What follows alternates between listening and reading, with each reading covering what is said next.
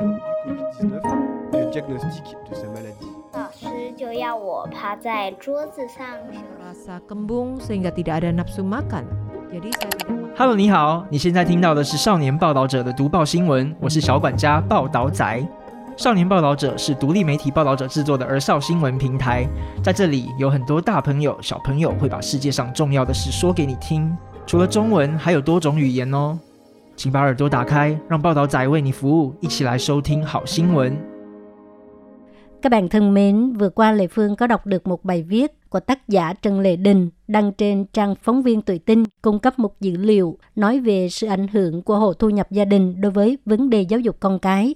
Thì à, Lệ Phương cảm thấy bài này rất hay và có thể à, giúp ích cho một ai đó đang à, à, nghiên cứu, đang à, quan tâm về vấn đề giáo dục. Cho nên Lệ Phương muốn chia sẻ lại với các bạn. nào bây giờ xin mời các bạn đón nghe nha. Một nghiên cứu ở Đài Loan cho thấy con cái của những người giàu có khả năng vào trường Đại học Quốc gia Đài Loan, Thái Quan Ta Suyệ cao hơn gấp 6 lần so với những người nghèo và kinh phí của chính phủ Đài Loan dành cho sinh viên trường Đại học Quốc gia Đài Loan nhiều hơn so với các trường tư, khiến cho con cái nhà giàu nhận được các nguồn lực của chính phủ cũng nhiều hơn. Ẩn sau những cái ờ, dữ liệu này là những vấn đề giáo dục Đại học Đài Loan như thế nào? Học đại học có thể thay đổi cuộc sống của bạn hay không? Hay là hạn chế cơ hội xoay chuyển cuộc đời?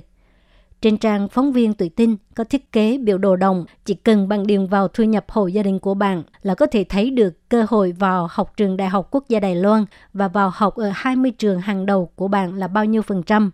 Nếu như bạn muốn thử thì truy cập vào trang web phóng viên tuổi tin, sau niệm bao tạo trợ để biết được khả năng được vào các trường học hàng đầu của Đài Loan là bao nhiêu phần trăm nha. Biểu đồ đồng này là dựa trên luận văn nghiên cứu về tác động của thu nhập hộ gia đình và tài sản đối với giáo dục con cái của giáo sư khoa kinh tế học của Đại học Quốc gia Đài Loan ông Lâm Minh Nhân và sinh viên Thẩm Huy Trí. Họ thu được dữ liệu kê khai thuế từ Trung tâm Thông tin Thuế của Bộ Tài chính, liên kết thông tin học tập của con cái, phân tích tình hình học tập và thu nhập hộ gia đình của các sinh viên sinh từ năm 1993 cho đến 1995. Thì à, kết quả phát hiện con em của các gia đình giàu có cơ hội vào trường Đại học Quốc gia Đài Loan và các trường đại học hàng đầu khác là cao hơn và được tiếp cận với nhiều nguồn lực hơn. Sau khi quan sát dữ liệu nghiên cứu, có thể phân tích được bốn hiện tượng đặc biệt. Hiện tượng thứ nhất là con nhà giàu có cơ hội được học tại trường Đại học Quốc gia Đài Loan cao gấp 6 lần so với con nhà nghèo. Hiện tượng thứ hai là phân phối thu nhập hộ gia đình của sinh viên theo học các trường đại học nổi tiếng là cao hơn. Hiện tượng thứ ba con nhà giàu vào học tại 20 trường đại học hàng đầu chiếm tỷ lệ cao. Và hiện tượng thứ tư, các trường có nhiều nguồn lực hơn, tình hình kinh tế của sinh viên tốt hơn. Trước khi giải thích về bốn hiện tượng này thì chúng ta hãy tìm hiểu bách phân vị là gì. Bách phân vị có nghĩa là một phần dữ liệu số được sắp xếp theo thứ tự từ nhỏ đến lớn và được chia thành 100 phần bằng nhau. Ở giữa có 99 điểm phân chia và các giá trị tương ứng với 99 điểm các này tuần từ được gọi là bách phân vị thứ nhất, bách phân vị thứ hai, bách phân vị thứ ba của dữ liệu, cho đến bách phân vị thứ 99.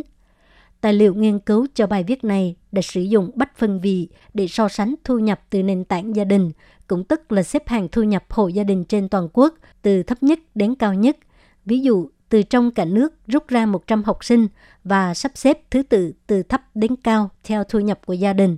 Nếu đó là bách phân vị thứ 70 thì tức là học sinh ở vị trí thứ 70 có thu nhập gia đình tốt hơn 69 người ở phía trước. Thu nhập gia đình của sinh viên thứ 70 có thể được gọi là bách phân vị thứ 70. Bây giờ chúng ta cùng tìm hiểu bốn hiện tượng vừa rồi nhé. Hiện tượng thứ nhất, con nhà giàu có cơ hội được học tại trường Đại học Quốc gia Đài Loan cao gấp 6 lần so với con nhà nghèo. Nghiên cứu cho thấy con em của các gia đình có thu nhập trước bách phân vị thứ 70 thì tỷ lệ được vào trường Đại học Quốc gia Đài Loan là khoảng 1% và thu nhập vượt quá sau bách phân vị thứ 70 thì tỷ lệ vào Đại học Quốc gia Đài Loan cũng cao dần. Còn đứng sau bách phân vị thứ 90 thì tỷ lệ được vào trường này sẽ vượt quá 5%, thậm chí lên tới 6%. Điều này cho thấy thu nhập của gia đình càng cao thì tỷ lệ con em vào trường Đại học Quốc gia Đài Loan càng tăng. Trên thực tế, có 51% sinh viên trường Đại học Quốc gia Đài Loan đến từ 20% thu nhập hộ gia đình cao nhất, cũng tức là thu nhập hộ gia đình nằm trong bách phân vị thứ 80 đến thứ 100. So sánh tổng thể thu nhập hộ gia đình bách phân vị thứ 100 và thu nhập hộ gia đình bách phân vị thứ 10 sẽ thấy rằng con cái của những người giàu nhất, tức là bách phân vị 100, có khả năng vào trường Đại học Quốc gia Đài Loan cao gấp 6 lần so với con cái của những gia đình nghèo nhất, tức là bách phân vị thứ 10. Hiện tượng thứ hai, phân phối thu nhập hộ gia đình của sinh viên theo học các trường đại học nổi tiếng là cao hơn. Thu nhập trung vị của hộ gia đình sinh viên Đại học Quốc gia Đài Loan khoảng 1 triệu rưỡi đầy tệ, cao hơn tất cả các sinh viên trường công lập khác là 1 triệu mốt đầy tệ và cao hơn nhiều so với các sinh viên trường tư 1 triệu đầy tệ. Nếu phân tích thứ hạng của các trường đại học trong nước, cũng sẽ thấy rằng trong số đó, thu nhập trung vị của các hộ gia đình sinh viên cũng giảm dần từ cao đến thấp, cho thấy con nhà giàu có cơ hội vào các trường đại học hàng đầu cao hơn so với người nghèo. Trong kinh tế học, chuyên gia đã miêu tả sự ảnh hưởng của thu nhập của cha mẹ đối với thu nhập của con cái. Trong đó, giáo dục tức là nguồn nhân lực đóng vai trò trung gian quan trọng trong độ co giãn thu nhập giữa các thế hệ. Bởi vì tiếp nhận giáo dục của một người không chỉ có thể tăng thu nhập trong tương lai, mà còn đầu tư một phần tài nguyên của mình vào việc giáo dục con cái. Điều này có thể mang lại cho trẻ em cơ hội tốt hơn để được hưởng lợi tức giáo dục. Tức là tương tự thế hệ trước, sau khi tiếp nhận giáo dục cải thiện thu nhập của bản thân thì đầu tư cho thế hệ con cái của mình. Nguồn lực giáo dục có thể hình thành một chu kỳ tích cực và từng mỗi thế hệ sẽ ảnh hưởng đến thu nhập của con cái. Đây là lý do tại sao nhiều chuyên gia chủ trương để cho giáo dục thúc đẩy sự dịch chuyển của người giàu và người nghèo trong xã hội. Học giả kinh tế Lâm Kiến Huân giải thích rằng, ngay cả khi khoảng cách giàu nghèo trong xã hội rất lớn, nếu từng lớp người giàu và người nghèo có thể di chuyển lên xuống, thì tiêu biểu những nỗ lực sẽ được đền đáp. Nếu không có sự di chuyển giữa các tầng lớp, nếu xuất thân của một người không tốt thì nhất định sẽ nghèo khổ suốt đời, thì có thể khiến cho con người không chịu đầu tư cho bản thân, dẫn đến kết quả xấu trong chu kỳ tiêu cực của toàn xã hội. Hiện tượng thứ ba, con nhà giàu chiếm tỷ lệ cao trong 20 trường đại học hàng đầu. Từ biểu đồ trong bài viết có thể thấy được nếu thay thế trường đại học quốc gia Đài Loan bằng 5 trường đại học hàng đầu, 10 trường đại học hàng đầu và 20 trường đại học hàng đầu ở Đài Loan, thì cũng có hiện tượng tương tự, tức là con cái của những người giàu hơn rõ ràng là có nhiều khả năng vào các trường đại học hàng đầu hơn.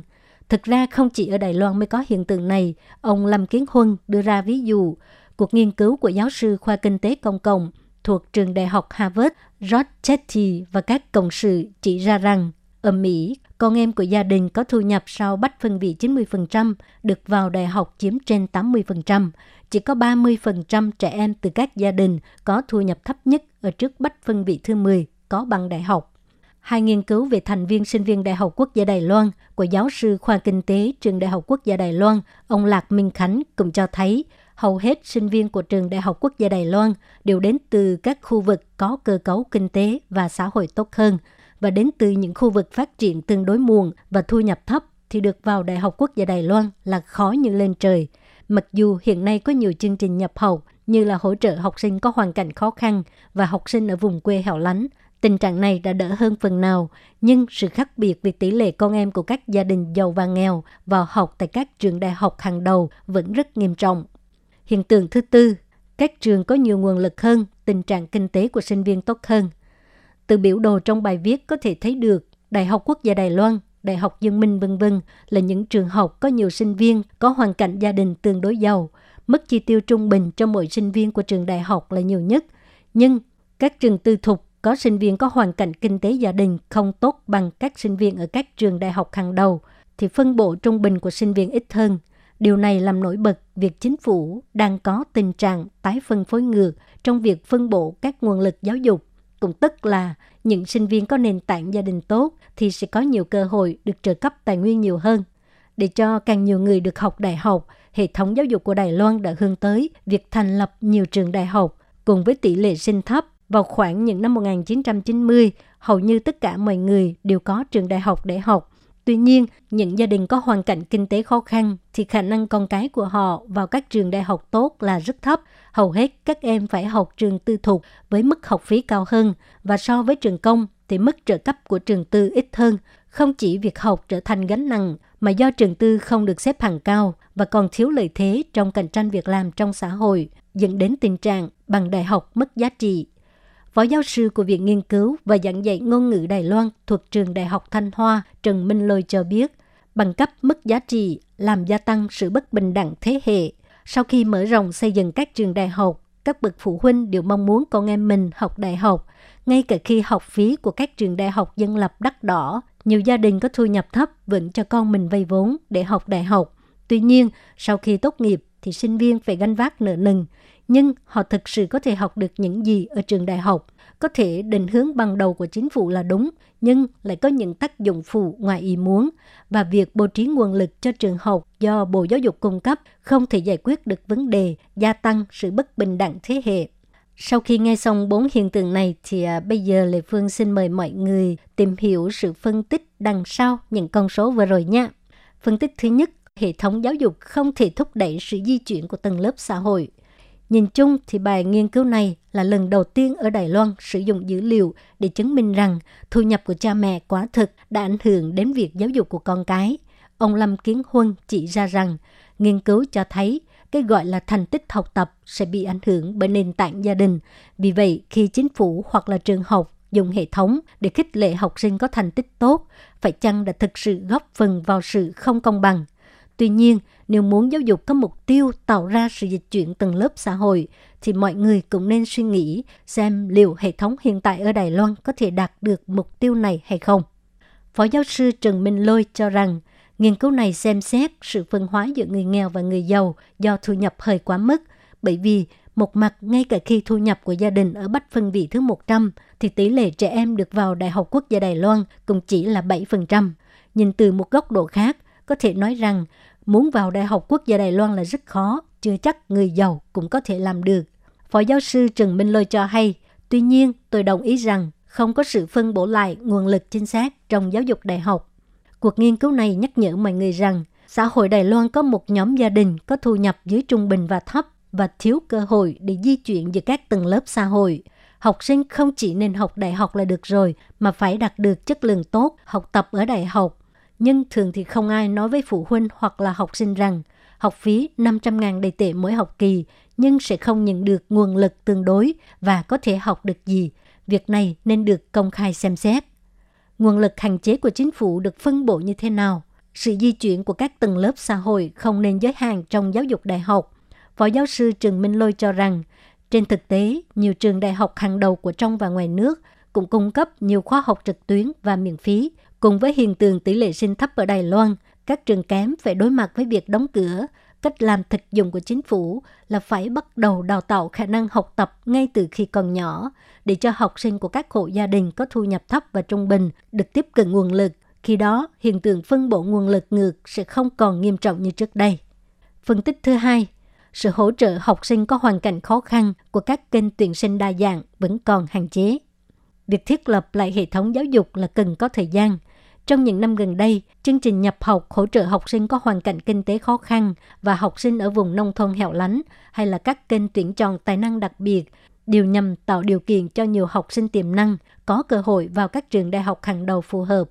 Phó giáo sư Trần Minh Lôi cho rằng, mọi người có thể nghĩ rằng các phương thức xét tuyển chưa đủ đa dạng, nhưng trước đây từ chỉ xét tuyển đại học liên thông đến xét tuyển đa dạng hiện nay, hướng đi thì đúng rồi, giờ chỉ cần thời gian để hoàn thành. Nhưng cũng có chuyên gia cho rằng, chương trình nhập học hỗ trợ học sinh có hoàn cảnh kinh tế khó khăn và học sinh ở vùng nông thôn hẻo lánh chỉ là vẻ bọc bề ngoài. Có một số trường học chỉ đưa ra các môn rất ít người chọn cho các trường trung học ở nông thôn. Điều này vốn đã không công bằng.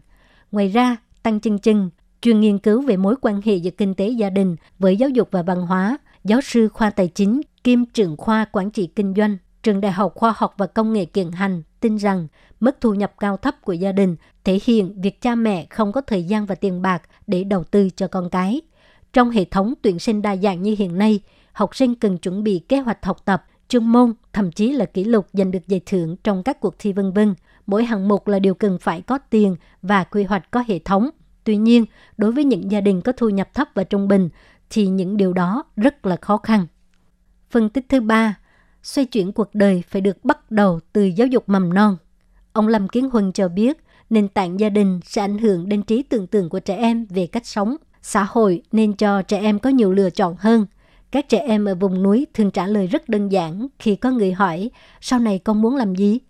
Một nửa số trẻ em đều nói rằng chúng muốn trở thành y tá hoặc là giáo viên. và nửa còn lại là muốn trở thành cầu thủ bóng rổ hoặc là vận động viên. Tuy nhiên, cha mẹ ở đô thị có thể tạo cho con nhiều cơ hội đi du học hơn, nên nói một cách tương đối là tầm nhìn và trí tưởng tượng của con cái họ về tương lai cũng rộng hơn. Trên thực tế thì không phải ai cũng có thể vào trường Đại học Quốc gia Đài Loan và sự di chuyển của tầng lớp xã hội không chỉ phụ thuộc vào việc vào một trường đại học tốt.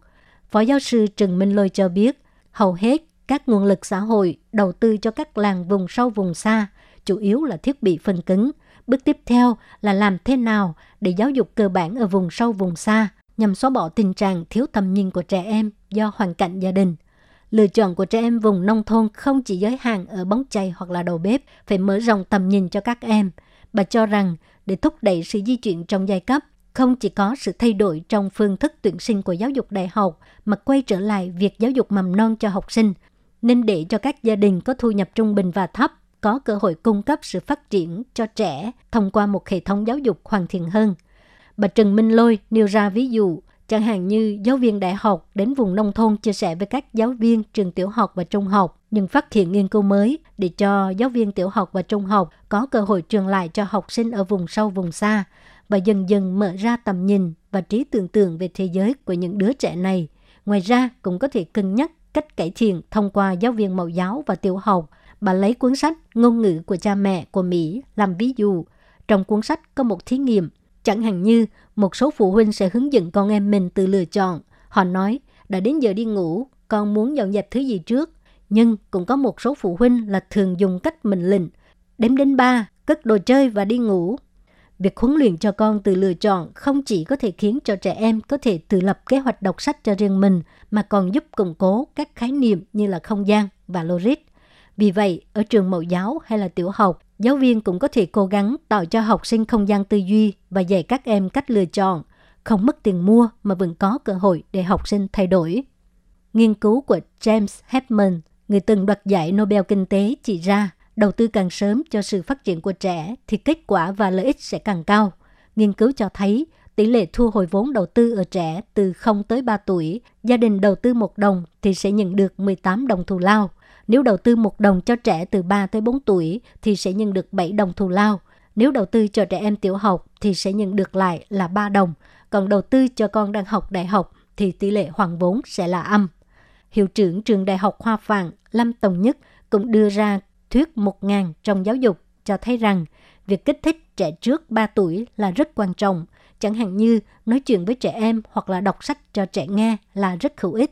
Mặc dù không dễ dàng thay đổi môi trường bẩm sinh của một gia đình, nhưng ông tin rằng chính phủ có thể đầu tư cho giáo dục mầm non mà không tốn nhiều chi phí. Các bạn thân mến, thì vừa rồi là bài viết được đăng trên trang phóng viên tuổi tinh của tác giả Trần Lê Đình và mình là Lệ Phương, phát thanh viên của Ban Việt ngữ Đài RTI.